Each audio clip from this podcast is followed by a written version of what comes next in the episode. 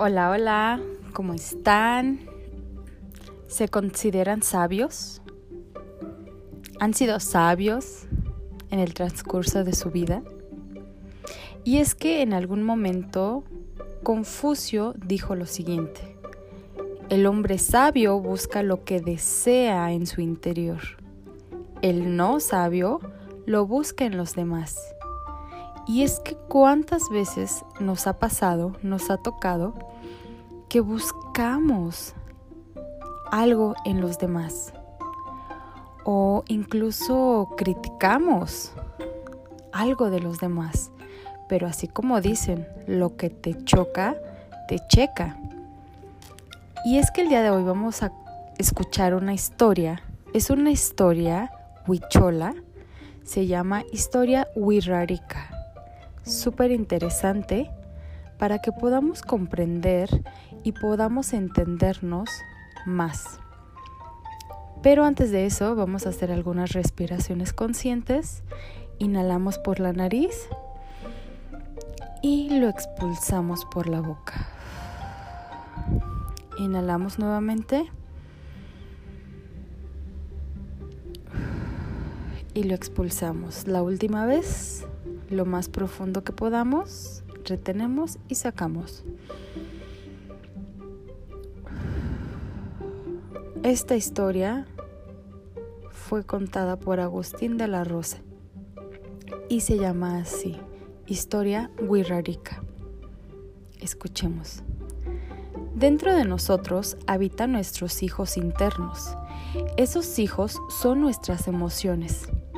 A un hijo para que crezca saludable hay que darle reconocimiento, alimento, cariño, atención, límites, libertad, etc. Cuando no tratamos adecuadamente a uno de nuestros hijos internos, este nos hace travesuras, nos pone el pie, nos abandona, deja de estar con nosotros, se va a nuestra sombra y dejamos de disfrutar de sus beneficios. Para recuperarle, primeramente hay que reconocerle como parte de nosotros, repararle el daño que le hicimos por haberle abandonado o rechazado o haberle tratado mal. Una vez que volvemos a cumplir con nuestro papel de darle a nuestras emociones reconocimiento, alimento, cariño, atención, límites, libertad. A cambio recibimos sus beneficios. Incluso las emociones pueden llegar a evolucionar tanto que en algunas ocasiones actuarán como maestros internos. Los animales y los elementos de la naturaleza nos pueden mostrar cómo atender a nuestras emociones.